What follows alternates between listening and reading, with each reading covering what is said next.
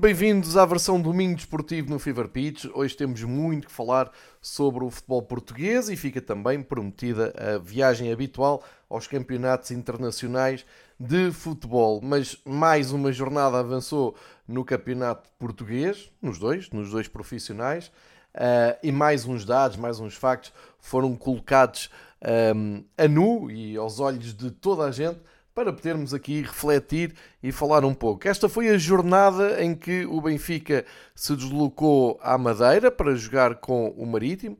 Uh, noutras alturas, os clubes da primeira divisão tinham que ir mais do que uma vez à Madeira uh, durante o campeonato. Agora sobra só o Marítimo e com muita dificuldade até em garantir a sua presença no próximo ano. Mesmo assim, o Marítimo acabou por ter uma excelente casa no jogo contra o Benfica e um, acabou mesmo por ser a exceção nesta jornada. Ora bem, estamos a falar da jornada 24 do campeonato, portanto passam a faltar 10 jornadas uh, para uh, o final, ou 9 se quiserem, para o final da, da temporada. Portanto, estamos na jornada 24, acaba na jornada 34 e o Benfica uh, respondeu à vitória do Porto essencialmente reduzindo aqui o campeonato a Benfica e Porto. A vitória do Porto a abrir a jornada, uma vitória complicada em casa contra o Estoril e também a vitória do Braga uh, em Vizela, um terreno que costuma ser complicado, mas para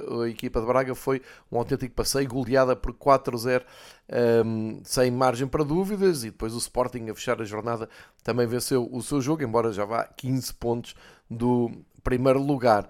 E ainda fica a nota para, de abertura que o Vitória de Guimarães poderia ter aqui uma hipótese de um, clarificar bem a luta pelo, pela entrada na Europa, o quinto lugar, uh, e acabou na melhor casa da época, acabou por perder em casa com o Aroca. Já lá vamos. Uh, claro que ainda há um jogo para ser disputado. Famalicão e Casa Pia jogam numa segunda-feira às 8 da noite.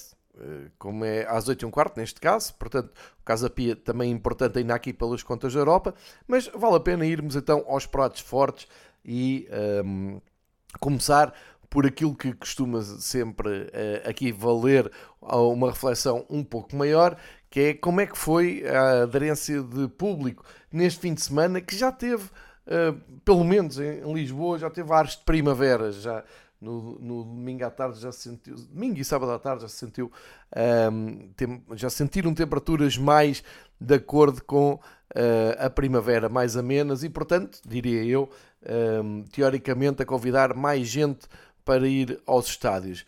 Ora, vamos começar precisamente por um, uma, uma via alternativa que tem a ver com o facto da Sport TV ter dado, e muito bem, destaque e ter dignificado um jogo da segunda divisão entre o Vila Franquense e o Farense. Afinal, um, era um jogo que colocava frente a frente o quinto classificado e o terceiro classificado. Ou seja, duas equipas que teoricamente lutam pela entrada na um, competição maior do futebol português, lutam pela subida uh, à primeira divisão.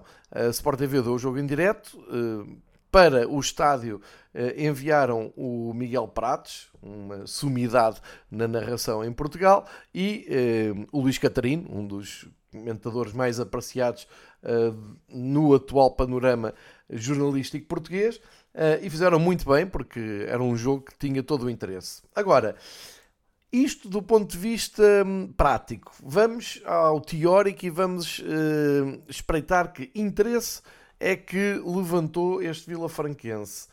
Farense, num sábado à tarde, um, jogado em Rio Maior, já sabe que o Vila Franquense não tem estádio próprio uh, homologado pela Liga, portanto tem que ir para Rio Maior. Rio Maior que tinha um clube um, a competir na uh, quarta divisão, acho que estou a dizer bem, quarta divisão, e uh, desistiu a meio, portanto, coisas do futebol português. Quantas pessoas é que pagaram para ver este jogo importante para a subida da divisão um, na, na, Liga Portugal Sabe-Segue? Se estão preparados, foram cerca de 188 pessoas. Eu vou repetir: 188 pessoas. Nem 200 pessoas se interessaram e quiseram ir ao estádio ver este jogo. Portanto, é este, quando eu digo aqui e repito, que é preciso perceber qual é o interesse das pessoas pelo futebol e qual é a verdadeira dimensão dos clubes, é disto estamos a falar, duas equipas que lutam uh, pela subida de divisão. E, e não tendo estes dados uh, uh, especificados, diz-me a experiência que provavelmente muitos destes 188 adeptos vieram do Algarve, vieram de Faro, porque o Farense é uma equipa que mete, tem adeptos e mete muita gente no, no seu estádio e prova provavelmente também teve aqui adeptos a seguirem a equipa de Faro até Rio Maior. Mas, portanto, fiquem com este dado, que não é divulgado, não é falado, não é um, refletido, portanto, para percebermos o que é que é um, este, esta realidade. E já agora colar isto com um jogo da primeira divisão, vinham hoje nos jornais o número de adeptos que acompanharam Boa Vista Alvalade para o clássico Sporting Boa Vista e estamos a falar de cerca de 50 adeptos do Boa Vista. Isto é ridículo, um, bem sei que é num, num, domingo à noite, mas isso é o campeonato português, é todo jogado uh, fora de horas e em dias úteis e em vésperas de dias de, de trabalho, portanto Uh, só para, para que fique registado, se calhar foram mais adeptos do Farense um, a Rio Maior do que do Boa Vista Alvalade. E uh, fazendo até já essa ponte para um, o que tivemos de assistências na primeira divisão, começar pelos dados preocupantes de Alvalade e Dragão. No, no estádio do Sporting, um, nem 28 mil adeptos estiveram presentes neste Sporting Boa Vista. O gol do Nuno Santos merecia mais gente na bancada. Isto significa que Alvalade registrou cerca de 54% de ocupação. Portanto, pouco mais de meia casa. E ainda mais estranho é que no Porto Estoril, o Porto que uh, luta para um, apanhar o Benfica no primeiro lugar, e já estamos a entrar agora na reta final do campeonato, numa sexta-feira à noite, não colocou mais de um, 29 mil pessoas, ou seja, não chegou às 30 mil pessoas, o que quer dizer que o Estádio do Dragão registrou 58% de ocupação. Um, isto é preocupante porque estamos a falar de duas equipas, das duas equipas um, dos três grandes. E se quisermos ver ainda o caso do Braga, uh, que foi até Vizela, mas uh, não foi o suficiente para despertar a atenção de mais de 62% do estádio, ou seja, estiveram cerca de 3.600 pessoas a ver o Vizela Braga. Aliás, 3.000 é um número um, mais ou menos que atravessa, um número médio que atravessa o interesse e o real interesse dos adeptos em pelo menos quatro estádios nesta jornada. Repare-se, o decisivo Passos Ferreira Santa Clara teve 3.600 pessoas, o Chaves Portimonense 3.300 pessoas, e isto equivale, mais ou menos, os estádios têm mais ou menos a mesma capacidade, a 38% de ocupação, portanto ainda longe da meia casa, imagine-se.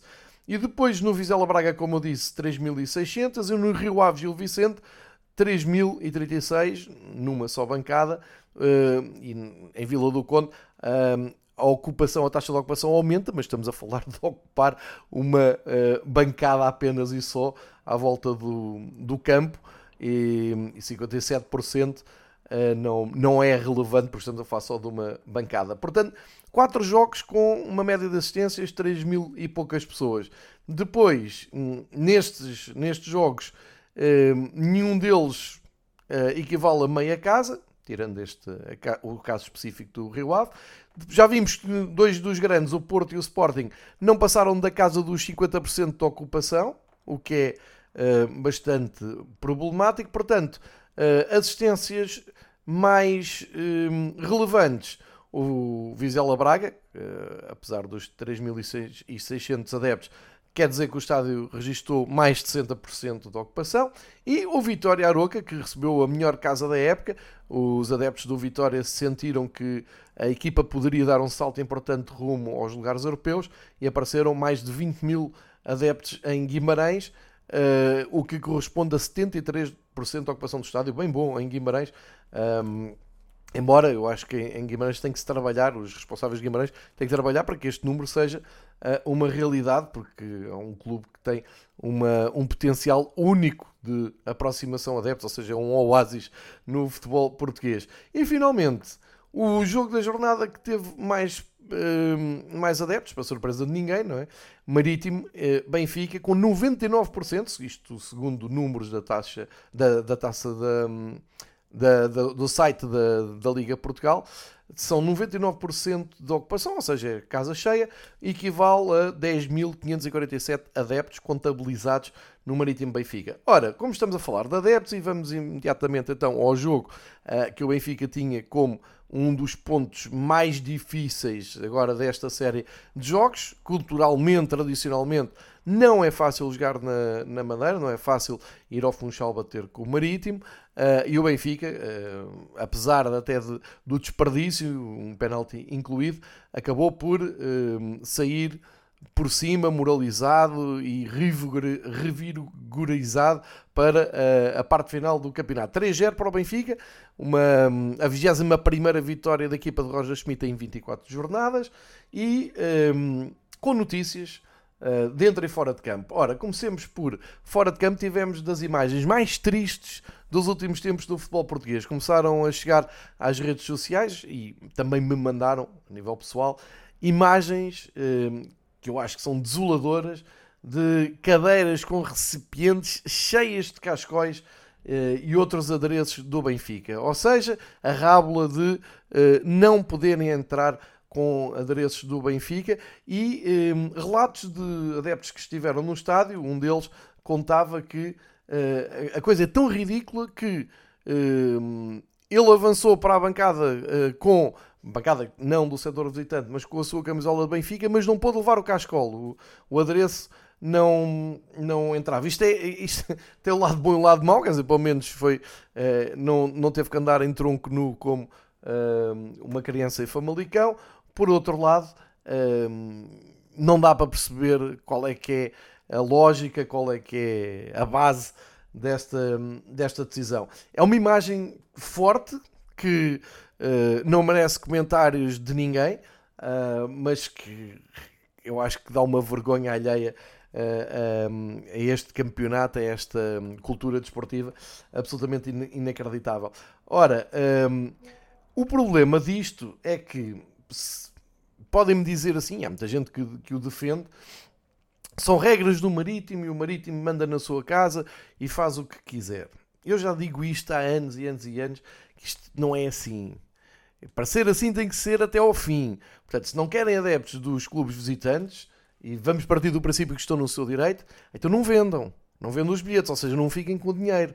É que desde que aconteceu uh, aquela rábula da Bessade no ano passado, já ninguém se lembra, da Bessade ter jogado meia parte, mas ter ficado com o dinheirinho dos adeptos do Benfica e nunca, uh, ninguém, nunca mais ninguém falou nisso. Um, eu não papo estas conversas de regras e de prevenção de segurança e identidade do clube da casa. O clube da casa, se quer vender só aos seus adeptos, tem que certificar-se que está só a vender aos seus adeptos. E para isso tem que controlar a venda de bilhetes tem que colocar os bilhetes à venda diretamente aos seus associados que estão identificados na ficha do clube. Pronto, tão simples quanto isso. A partir do momento em que um adepto do Marítimo comprar o bilhete devidamente identificado e passar esse bilhete ou vendê-lo mais caro ao adepto de outro clube qualquer, tem que ser responsabilizado, mas o outro adepto que entra não tem culpa absolutamente nenhuma.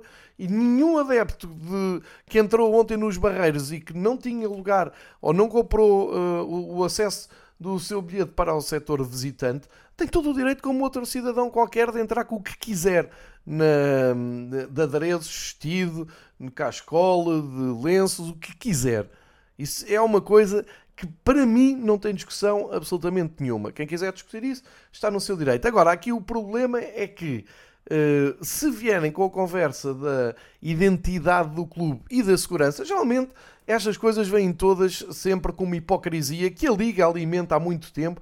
Tem a ver com, ah, nós estamos aqui preocupados, preocupadíssimos com a segurança dos adeptos e por isso é melhor eles não irem identificados para não arranjar problemas. Ora, eu continuo a dizer, tirando aquele caso na Moreira de um adepto do Porto com uma criança ao colo, tirando. Hum, tirando esse caso, tirando outros casos pontuais, digam-me lá onde é que o campeonato português é conhecido por enormes cargas de violência nas bancadas por estarem hum, adeptos misturados. Bem, primeiro não há adeptos, como a gente vê aqui semana após semana, e quando há adeptos, tentam condicionar eh, a entrada daqueles que ainda querem ir, ainda querem pagar, motivados a seguir eh, apenas alguns clubes, que são muito poucos clubes, como vemos aqui semana após semana, que ainda arrastam pessoas, adeptos, um pouco por, por todo lado caso do Benfica, ainda por cima estando a fazer uma, uma época uh, sensacional como está a fazer, é claro que onde for uh, vai aparecer sempre muito mais uh, procura pelos, pelos lugares. Mas o que é engraçado nisto tudo é que é muito fácil o clube e os, os, adeptos que não são dos três grandes olharem para isto e dizer assim: ah, no seu direito, é, é, é, a identidade do clube, é a segurança que está em causa, que é para depois não se queixarem que são maltratados nas outras bancadas e tal. É que coloca-se um Marítimo Benfica ao nível do Nápoles Eintracht Frankfurt. Eu não sei se quem segue o podcast do Fever Pitch está a par do que se passa à volta do Nápoles Eintracht Frankfurt, que vai acontecer esta semana na Liga dos Campeões e que veio para a ribalta da discussão um, de adeptos e de quem se interessa por futebol, não tanto em Portugal, porque em Portugal ninguém se interessa por futebol, mas de quem está mais atento com o facto de, do governo italiano ter, por e simplesmente, proibido a presença de adeptos alemães em Nápoles por razões de, de segurança. Mas essas razões de segurança em Nápoles realmente percebem-se. Agora, a medida é inaceitável na mesma. A base é exatamente a mesma. E por isso é que o Eintracht Frankfurt, como grande clube alemão que é, contratou, contratou imediatamente uh, advogados italianos para colocarem em causa esta medida e para combaterem uh, esta recusa. Uh, e a coisa ainda está meio embrulhada, porque primeiro conseguiram, não, não é possível provar que, ou, ou, decretar que não se pode viajar para Nápoles para ver um jogo de futebol. Um, e o, o, o, clube a defender os adeptos alemães, muito bem, e parece que nas últimas horas uh, o presidente da Câmara de Nápoles uh, foi por outra via dizer que vai proibir a entrada de um, pessoas vindas da Eintracht na, na, semana do jogo. Enfim, ainda está um, um, tudo muito baralhado, mas o que é preciso perceber aqui é que houve uma decisão do governo italiano que quer, pela via mais fácil, evitar problemas, aí sim, adivinháveis. É, é, bem possível que haja problemas em Nápoles entre adeptos do Nápoles e do Eintracht Frankfurt. Primeiro porque Nápoles não é um sítio fácil para, um, para os visitantes. Nunca foi, nunca há de ser. Segundo, que é preciso saber que os adeptos do Eintracht têm amizade com adeptos da Atalanta. Uh, e, portanto, um, é mais um fator de destabilização e de ameaça uh, à segurança. Mas isto são problemas reais. Isto são problemas realmente preocupantes. E mesmo assim, há um, um clube que eh, defende os seus adeptos, como é o caso do Eintracht. Eu faço esta, fiz esta, este desvio para dizer o Marítimo Benfica não é propriamente um Nápoles Eintracht Frankfurt. Não é. Por muito que queiram convencer que os adeptos não podem estar misturados e que não podem levar. Mas não podem levar porquê? Não podem levar adereço, não podem levar um cascol, não podem fechar os gols porquê? Porque vai desencadear um, um surto de violência pelas bancadas fora. Eu não tenho visto isso. Pode haver escaramuças, sim, já dei aqui alguns exemplos pontuais, mas depois temos aqui um problema, que é o próprio treinador do Marítimo, José Gomes, na sua, um, nas suas intervenções antes e depois do jogo, colocou um pouco o foco nisto. Primeiro, uh, atiçou os adeptos, atiçou no bom sentido, do Marítimo a serem a apoiarem a equipa da casa, a aparecerem com camisolas do Marítimo, a fazerem um, um, grande ambiente, ou seja, já desconfiado que se calhar metade das pessoas que iam uh, ao jogo no, neste domingo uh, estariam a torcer pelo visitante, o, que realmente está no seu direito de tentar puxar pelos adeptos da casa. Segundo, depois do jogo, disse duas coisas uh, muito interessantes, que apesar de, do, da dedicação dos adeptos do Marítimo, o Marítimo acabou por ser engolido por uma mancha vermelha nas bancadas e uh, pediu que no próximo ano, e acrescento eu, o Marítimo que cá estiver, né, para já está, um, está longe ainda do Estoril, está precisamente um, seis pontos do, do Estoril, Uh, e o Marítimo está em zona de playoff, para, para termos aqui o contexto da tabela classificativa. Uh, se o Marítimo cá estiver, para o ano não seja uma maioria benfiquista nas bancadas. Ora, isto não bate certo então com uh, estas medidas de precaução. Se a maioria de adeptos nos barreiros era do Benfica, por que raio é que tinham que deixar os adereços à porta? É que se formos levar isto à letra, se formos até ao fim e se confiarmos e acreditarmos então nas contas do treinador, do próprio treinador da casa, do José Gomes, se a maioria era benfiquista, então se calhar o que faz sentido para não arranjar confusão na bancada era os adeptos do Marítimo deixarem os seus adereços à porta. Pronto, é colocar isto em níveis de, hum, de, de ridículo para ver se as pessoas percebem de uma vez por todas que isto não faz sentido absolutamente nenhum, nem para um lado nem para o outro. E ainda bem que o, que o treinador do Marítimo teve estas intervenções, que é para perceber o real alcance disto. Claro que depois, durante o jogo, hum, não, se, não se percebe, nem, e quem não está tão atento, e quem não segue redes sociais e, e por aí fora, não faz a menor ideia uh, se houve adeptos a deixarem adereço à porta ou não, porque via-se e ouvia-se no estádio o apoio ao Benfica era significativo, mas uh, ficamos a saber que um cascol uh, é muito como é que eu ia dizer, é um fator de destabilização, de segurança na bancada, mas um megafone colado aos microfones da Sport TV a dizer em loop marítimo, marítimo, é uma coisa que acrescenta muita qualidade a quem está em casa a ver a transmissão pela televisão. São coisas, são pontos, são, hum, são fatores que são engraçados de, de, apontar e que merece aqui reflexão. Por falar em transmissão da Sport TV, duas notas. Não percebo porque é que um jogo Marítimo Benfica tem um comentador um, que é o Vitor Martins, que eu não conheço de lado nenhum, não faço a menor ideia de onde vem, para onde vai, não, não sei. Sei é que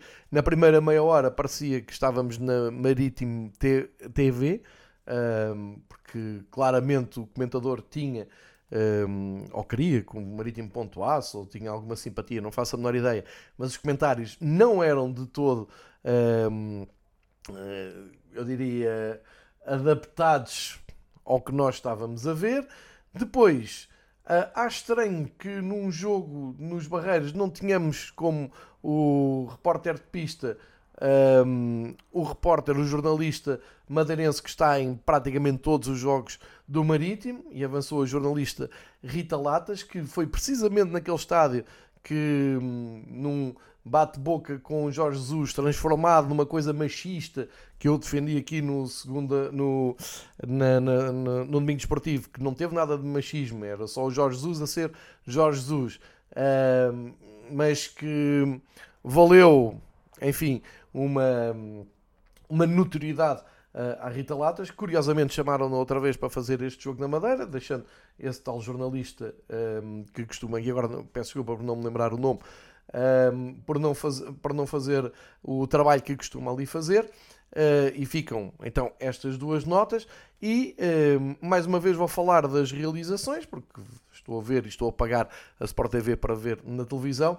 Eu não percebo como é que um, no, na grande penalidade do, do João Mário, e agora falo apenas e só do ponto de vista da análise técnica à maneira como o João Mário bateu o penalti, porque há ali uma, uma parte relevante da análise que ninguém uh, pegou na transmissão da Sport TV, que tem a ver com uma das uh, repetições, há uma imagem, portanto, com a câmara nas costas do João Mário, uh, da frente para a baliza, em que se vê quando o João Mário coloca o pé esquerdo, uh, o pé de apoio, Uh, na, na relva, imediatamente a relva levanta um monte, uh, há um, um montezinho de, que, que fica saliente e uh, que, na minha opinião, atrapalha o pontapé do Mário e a bola acaba por sair alta demais. Não estou, não estou a dizer que se não, que se não tivesse levantado ali um, um, pouco de relva, que a bola não saísse por cima. Mas a verdade é que se percebe, e, eu só vi essa imagem uma vez e fiquei com a ideia, ok, aquilo é capaz de ter colocado a bola ali noutra posição,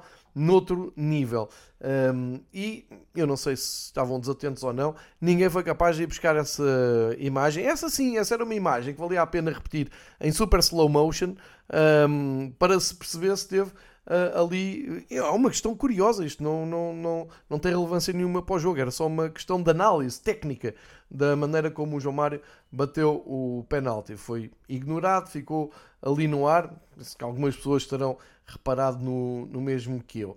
Depois temos que no final do jogo, o, uh, um jogo arbitrado por Fábio Veríssimo, que é sempre uma agonia para, para quem, quem segue o jogo, estamos sempre à espera de coisas mirabolantes, um, mas que, um, e contra tudo aquilo que a Liga Portugal tem lutado este ano, teve pouco mais de 50% de tempo útil de, de, jogo. Isto por muita culpa do árbitro, muitas faltas, muitas faltinhas, muito tempo perdido com os jogadores no chão. Um, portanto, aquela hashtag não para, num dos jogos eh, mais marcantes desta jornada, uh, é uma hashtag completamente falhada da Liga Portugal. Vejam lá isso, porque este tempo útil é absolutamente ridículo. Um, no final do jogo tivemos uma imagem fortíssima que foi o David Neres deparou-se com uma criança, curiosamente com a camisola do Benfica, a fazer-lhe um, uma, a ajoelhar-se a fazer uma vénia, a pedir-lhe a camisola e não só ganhou a camisola, como ganhou um abraço do David Neres, que fez mais uma grande exibição ao serviço do Benfica, e foi todo contente com uma camisola uh, dali para fora. Uh, contam hoje alguns relatos de que também Otamendi ofereceu a sua camisola um, a outro miúdo que uh, conseguiu entrar no relevado. Agora, um, e para mim, esta é a imagem positiva, é uma grande imagem uh, que se deve um, até divulgar para, para mostrar que o futebol também é isto. Mas reparem, é o cúmulo da ironia que num jogo em que a notícia é os adeptos visitantes terem que uh, despir adereços por, não, por censura da equipa da casa, temos como grande imagem jogadores um, ehm, fazerem a felicidade de crianças. Um, ehm, eu, o meu limite é quando um, ehm, nós vemos aquilo e podemos fazer a piada, não é? Terão estas crianças vindo de onde? Espero que do setor visitante, para não estarem uh, a ofender o clube da casa vindo de uma bancada qualquer que deveria ser só de sócios do Marítimo ou de adeptos do Marítimo. Começa por aí. Segundo, um, a partir do momento em que a Liga Portugal, no seu Instagram, na conta oficial do, do, do Instagram, publica estas imagens, é preciso ir. É, é, é, é, toda uma escalada de hipocrisia nunca antes vista. A Liga Portugal tem a lata de agarrar num momento entre o Neres e um, um miúdo do Benfica e publicar isto como uma grande coisa do, do Liga Portugal. Isto é tudo o que vocês não querem. Atenção!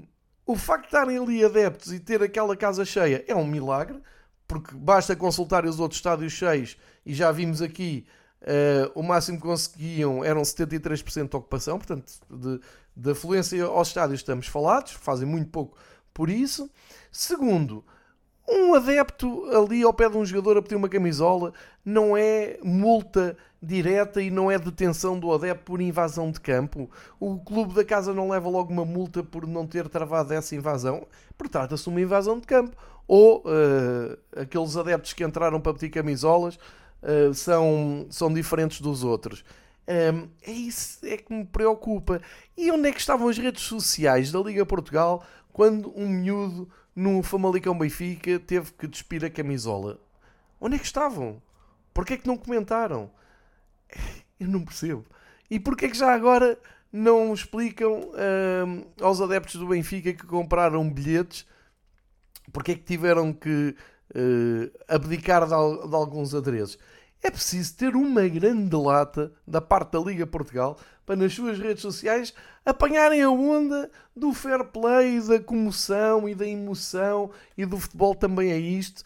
Minha Nossa Senhora, nem sei o que é que é dizer a, a, a estas imagens que a Liga Portugal toma conta, mas no fundo isto é um resumo do futebol português, não é?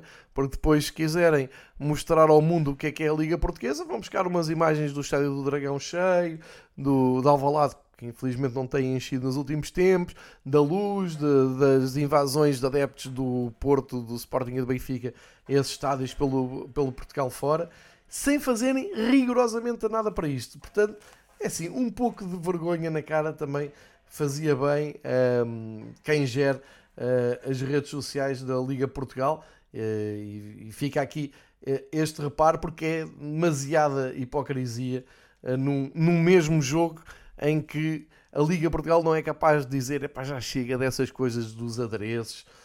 Um, enfim, não, não, consigo, não consigo arranjar uma boa explicação para isto. Portanto, assim foi a passagem do Benfica pela Madeira, com todas estas um, todos esse, estes, uh, eu vou dizer fé diversos, não é? À volta, porque no fim do dia ninguém quer saber disto e para a semana já ninguém se vai lembrar disto, uh, mas fica aqui registado então uh, todas estas vertentes à volta do Marítimo Benfica. No fundo, foi mais do mesmo no Campeonato Português, dos seis da frente, cinco ganharam, um, e o que não ganhou foi exatamente o Vitória de Guimarães com o Aroca, uh, e eu uh, agora até levanto aqui a minha preocupação para com o Clube de Aroca, nos dois sentidos. Primeiro que uh, o Aroca ganhando em Guimarães, e viu-se a preocupação do Armando Evangelista no fim em não querer falar da Europa, eu percebo porquê. O, o Aroca um, sendo um clube que normalmente em casa não mete nem mil pessoas, nós vemos isso aqui semana após semana, ou de 15 em 15 dias, quando o Oroca joga em casa, o Oroca não tem adeptos, não, não, raramente chega às mil pessoas a ver os jogos do Oroca em casa, mas o grupo de trabalho de, de futebol do Oroca não tem culpa disso, faz o seu trabalho, tem 10 vitórias em 24 jornadas, mais 7 empates, portanto está a fazer um belíssimo campeonato uh, aproxima-se ali do, do quinto lugar, o que quer dizer que pode dar acesso à Europa. Ora, o Aroca, por um lado, uh, consegue celebrar e ir festejando semana após semana o distanciamento para os últimos lugares da tabela e, portanto, cumprindo o seu objetivo da manutenção e de ficar mais um ano na, na, na Primeira Liga, mas, ao mesmo tempo, começa a ter um fantasma à frente muito preocupante. É que se conseguem o apuramento para a Europa e, segundo as teorias residentes em Portugal, muito engraçadas com estes apuramentos europeus, é meio caminho andado para descer em divisão para o ano. Portanto, o Aroca agora tem que fazer aqui um esforço para não ir à Europa, porque senão hum, é quase um decreto em Portugal. Há as equipas que não estão preparadas para, para a Europa e que não têm plantéis tão fortes e não são tão estruturadas, a ida à Europa só lhes faz mal. Quando, eu já disse isto aqui várias vezes, já, já dediquei vários minutos de reflexão sobre isto. Eu acho que devia ser um sinal de evolução, devia ser um sinal de, de um clube que chega a um patamar uh, mais alto e que deveria aproveitar exatamente uh, esse mediatismo e até algum dinheiro que entre na, nas contas para cimentar na, no, na parte de cima da tabela e para tentar ir mais vezes à Europa e para dar tudo para entrar na fase de grupos, neste caso da Conference League. Ora, geralmente o que acontece é uh, cria-se uh, aqui um mito, agarrando em vários casos, de que um, e, e, que eu tenho muita dificuldade em compreender como é que uh, numa questão de poucos meses uma equipa consegue ser uma das melhores 5 em Portugal, vai à Europa e depois, passados uns meses, já está condenada à descida porque foi obrigada a fazer dois ou quatro jogos a mais na sua temporada. Só estamos a falar de dois ou quatro jogos, provavelmente essas equipas não vão longe.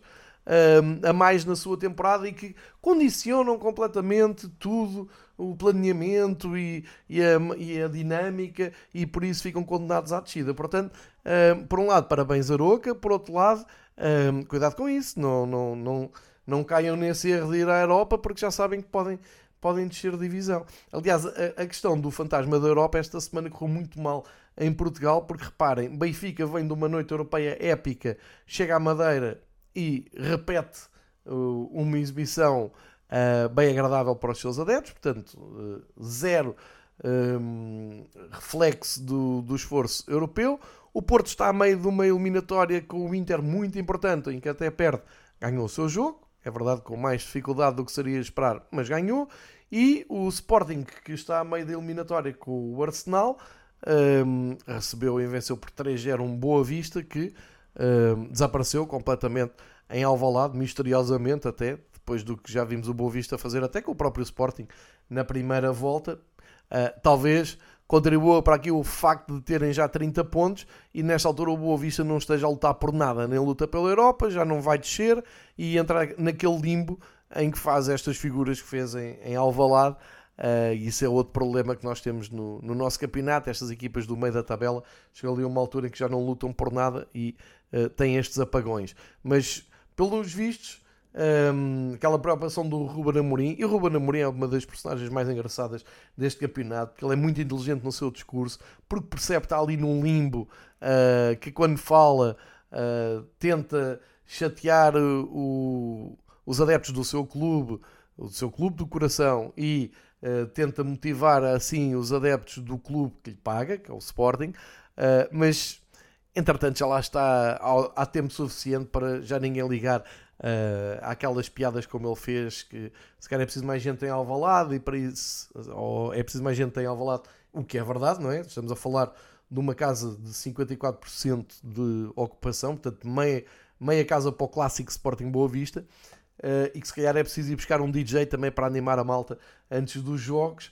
Uh, só que estas piadas do Ruben Amorim agora já são vistas como humor do lado do Benfica e eu acho que pica mais o Sporting do que propriamente Belisca do lado do Benfica. É ótimo para a comunicação social, que acha que tem ali uma grande coisa uh, e, e, faz grandes paragones, grandes títulos, mas um, o Ruben uh, acabou por arranjar ali uma zona de conforto. Ninguém o chateia por andar no quarto lugar a 15 pontos do primeiro.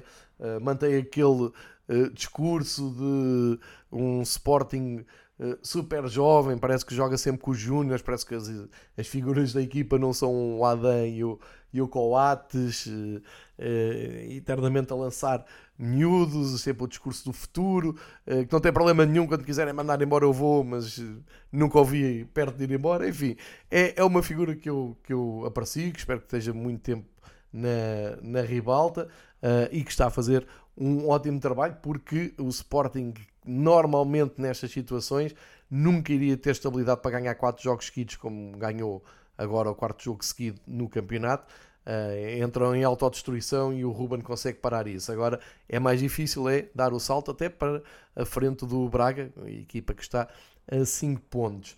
Ora, desta jornada o que fica basicamente é que vamos ter uma jornada emocionante a seguir, porque vamos ter um Braga-Porto e um Benfica-Vitória, uh, e aí pode agitar mais as contas do título. Uma palavra para o Passos Ferreira, que ganhou ao Santa Clara e, portanto, uh, saiu do último lugar. César Peixoto continua a acreditar.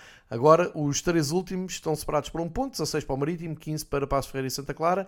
Uh, o próximo passo é olharem para Estoril e Portimonense, sendo que uh, Estoril está a 6 pontos e o Portimonense está a 8 da linha d'água e mais acima, mais um ponto do Famalicão. Portanto, na lista de melhores marcadores, o Gonçalo Ramos não marcou, marcou o João Mário, aproximou-se do, do Gonçalo Ramos, 15 para o Gonçalo, 14 para o João, e o Fran Navarro tem 13, sendo que falhou o quarto penalti nesta temporada.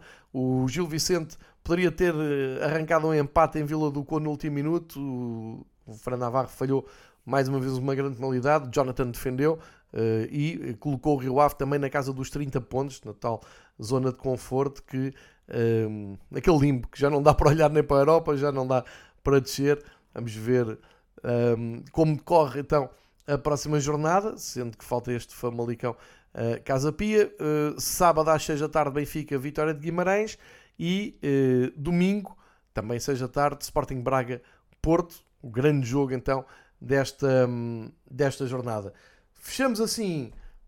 Um, fechamos por agora, o, por esta semana, a viagem de futebol português, só com mais duas notas. Uma ainda tem a ver com as transmissões do, da Sport TV, só para dizer que uh, nas muitas reuniões que a Liga tem com os clubes e nos thinking footballs e naquelas coisas todas, será que não arranjam um tempo para coordenar uh, um esforço com os assessores de comunicação dos clubes da primeira divisão e definirem de uma vez por todas o que é que querem fazer com aquele momento no fim do jogo de entrega de prémio de melhor do jogo que levanta sempre ali um embaraço tanto ao jogador como ao jornalista? E eu aqui estou do lado dos jornalistas que eh, nunca sabem o que é que vem aí portanto é um momento mesmo hum, embaraçoso. Não se percebe muito bem o que é que querem aquilo. É o quê? É uma fotografia com o jogador a agarrar no prémio e os patrocinadores por trás, ou o nome da liga por trás. Sim, senhor. Uh, façam no outro lado do estádio, ponham ali um fundo para a fotografia, tirem a fotografia e não chateiem mais as pessoas. É para o jogador falar, então tem que falar todos. Um, isto, eu digo isto porque não raras vezes estamos a ver o final do jogo, estamos a ver o, o repórter de pista da Sport TV um, à espera de um jogador que vai receber o prémio e depois o que se passa é o seguinte: bom, este jogador vai, um, vai receber então o prémio de melhor em, em campo, parabéns, o seu jogador, muitos parabéns. Um, não sabemos se vai falar ou não, à partida não, uh, mas vou fazer uma pergunta. Uh, o que significa para si esse prémio? Não, não vai falar, não vai falar. Vai, uh, por indicação do assessor, vai embora. E já acontece também ao contrário. O jogador, à partida, vem aqui receber o prémio e não deve falar. Não, vai falar. Não, afinal vai falar. Vai falar em uh, inglês. o que significa para si esse prémio? O jogador responde num português esforçado. Ou seja, é embaraçoso. não se percebe muito bem o que é que querem fazer daquele momento. Acho que já passaram 24 jornadas mais os campeonatos passados, já podiam fazer alguma coisa daquilo, porque realmente é um momento de televisão um bocadinho um, vergonhoso. Uh, e eu acabo sempre por ficar do lado de quem está na pista, do lado de, do jornalista que não sabe o que é que há de fazer muito bem a esse ponto. Para terminar, dizer que o Olhanense na quarta divisão desce às distritais, é a primeira vez que o clube do Olhão desce às distritais, vai jogar com o Silves, uh, que eu muito aprecio na, na primeira distrital do Algarve. Portanto, um abraço para o pessoal do Olhanense, que ainda há poucos anos andava aqui na primeira divisão, tem sido uma queda a pique.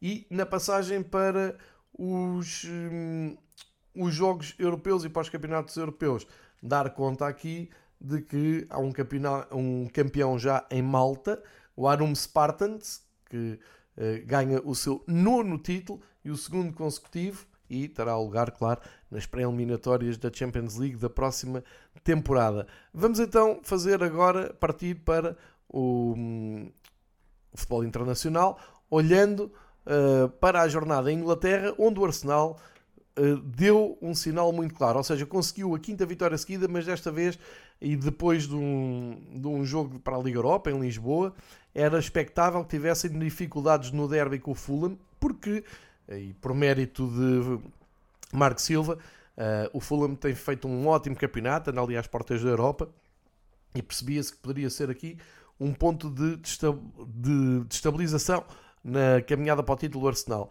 Vitória por 3-0, sem espinhas, grande exibição, uh, muito personalizada do, do Arsenal.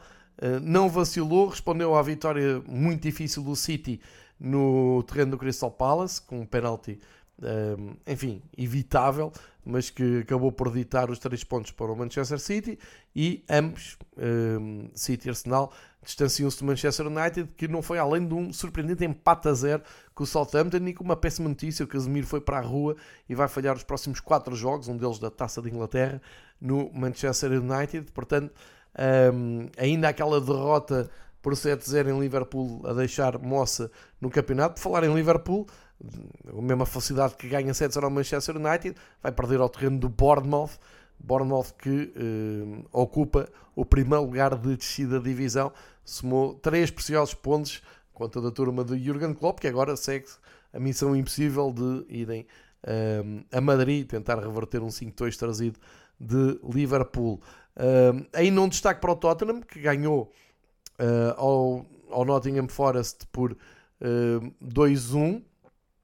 E uh, o Newcastle teve um jogo muito difícil com o Wolverhampton e com alguma polémica. O Lopetegui uh, queixou-se da arbitragem, mas o Newcastle com esta vitória uh, apanha novamente o Liverpool, entra novamente em lugares europeus, 2-1, e deixa o Wolverhampton ali com apenas 3 pontos a mais que o Bournemouth. Aliás, Uh, Crystal Palace, Wolverhampton, Nottingham Forest, Everton, Leicester, West Ham, todos muito aflitos porque o trio que está nos últimos lugares de descida uh, continua a pontuar. O Bournemouth, como vimos, ganhou o Liverpool, o Leeds empatou uh, em casa com o Brighton e o Southampton foi ganhar um ponto ao terreno do Manchester United, algo inesperado.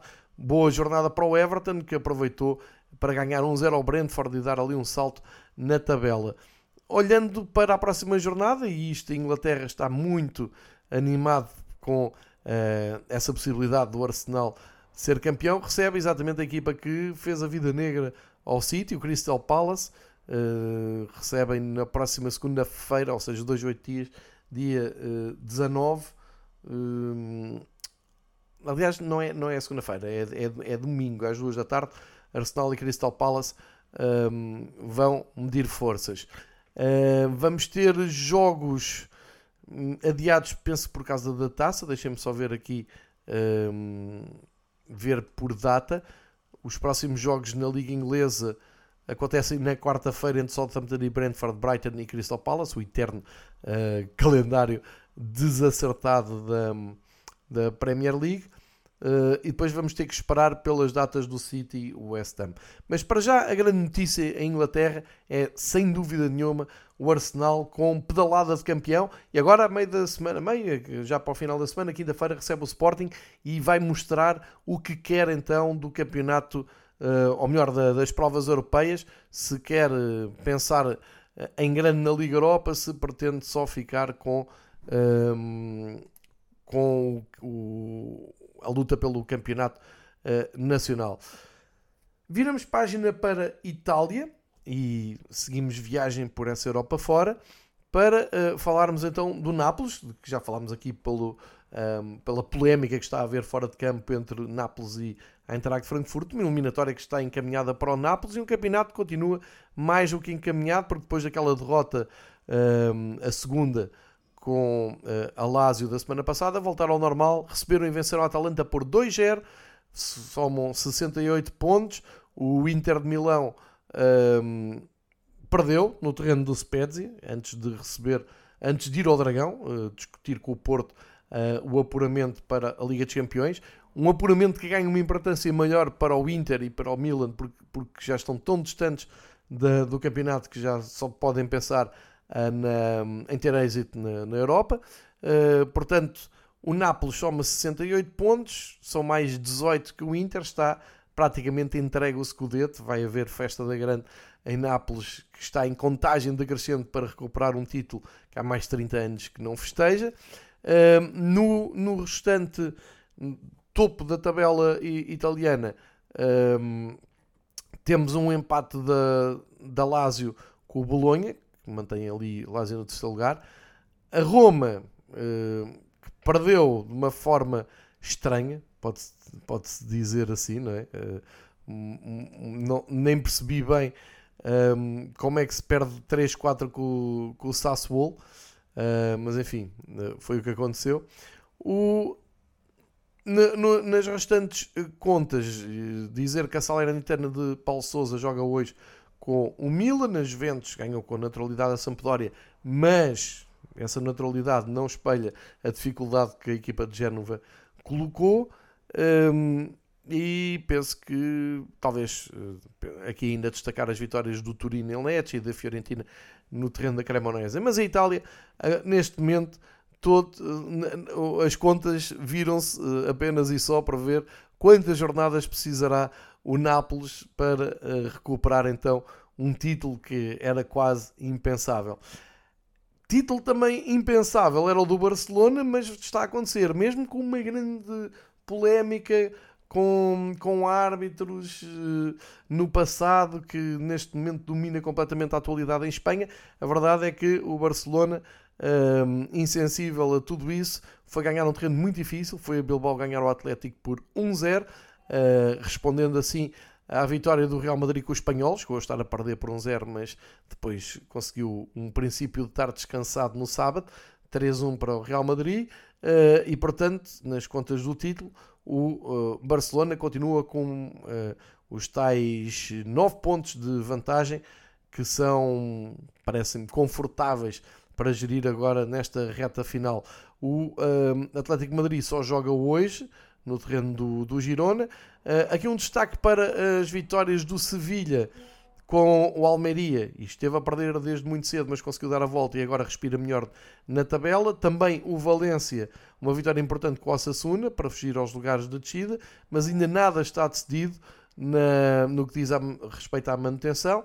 Uh, e uma palavra também para o Carvalhal, que uh, neste fim de semana conseguiu bater o Raio Vallecano, Celta 3, Raio 0. Recordar que quando Carvalhal chegou a Vigo, o Celta estava muito perto da descida e agora uh, vive bem acima dessa luta, não também muito distante, mas confortavelmente no 11 lugar para já e não perde há 4 jogos no Campeonato Espanhol, tendo agora 31 pontos para uh, a zona de descida são 26, portanto não é assim uma grande diferença, mas sem dúvida a fazer um ótimo trabalho. Portanto, em Espanha adivinha-se então a recuperação do título do Barcelona, entretanto com grande polémica à volta. Também se adivinha o campeão do costume na Alemanha, o Bayern de Munique uh, já entrou uh, em modo rolo compressor de, nas últimas três jornadas com três vitórias, agora 5-3 ao Augsburg, um jogo com muitos golos, uh, mas não com muita emoção, porque chegou a estar 4-1,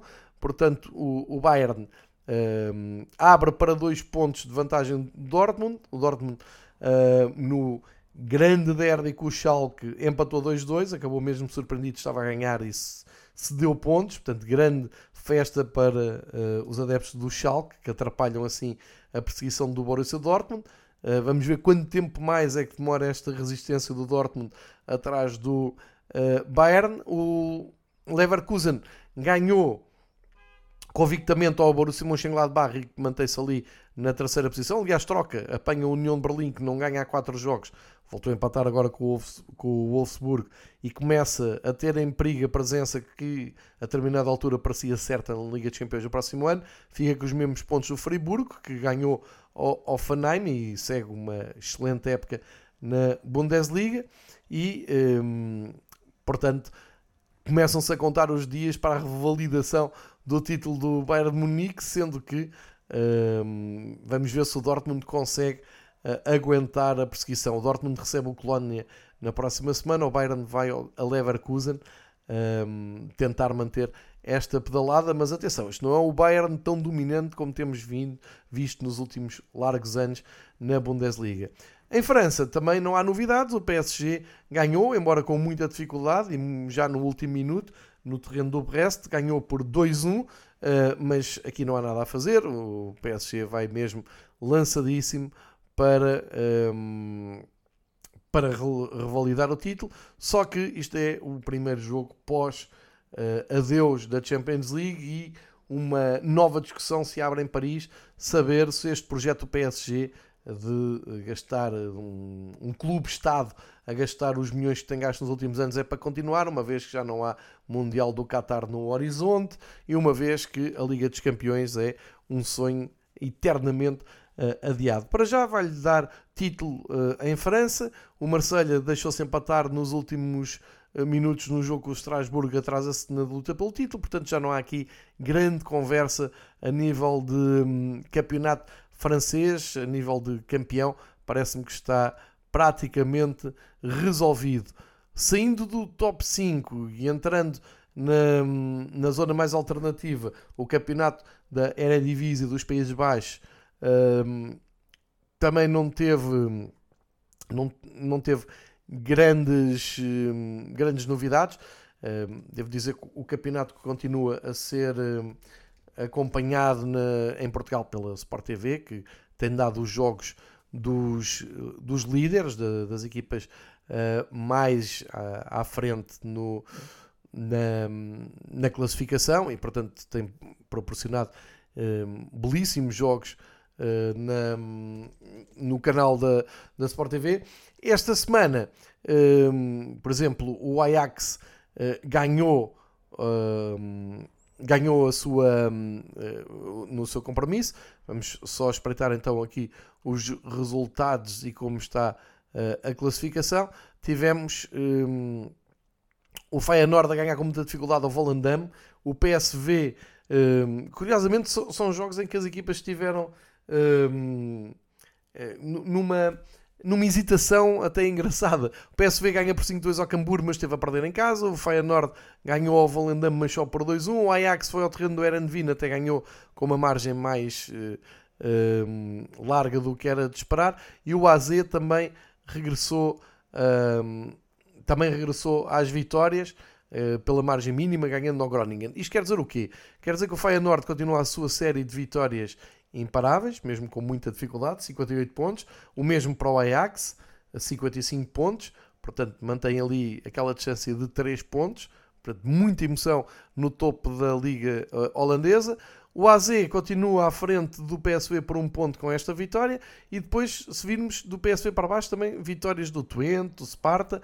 Portanto, tudo muito estável na, na hum, parte de cima da tabela uh, da Eredivisie. Um campeonato vai ser decidido entre Feyenoord e Ajax vamos esperar os próximos capítulos porque temos aqui, sem dúvida nenhuma, um, grandes, grandes emoções ainda uh, para viver. Na próxima semana, imperdível, dia 19, à 1h30, Ajax e Feyenoord, para ver e para uh, perceber se o Ajax apanha o Feyenoord na frente, se o Feyenoord consegue resistir em Amsterdão e arrancar então para um título que seria uh, espetacular. É esse o jogo que vos deixo, era aqui que eu queria chegar, uh, no fundo, para aconselhar a não perderem uh, este grande jogo na próxima jornada do campeonato holandês.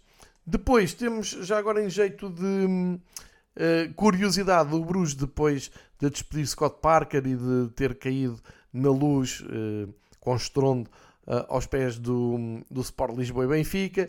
Uh, voltou às vitórias no campeonato, recebeu e venceu o Standard Liège por 2-0, colocando alguma calma na, nos seus adeptos. Continuam com um ponto a mais que o Ghent, que também ganhou o seu jogo e, portanto, continua a lutar ali no top 4.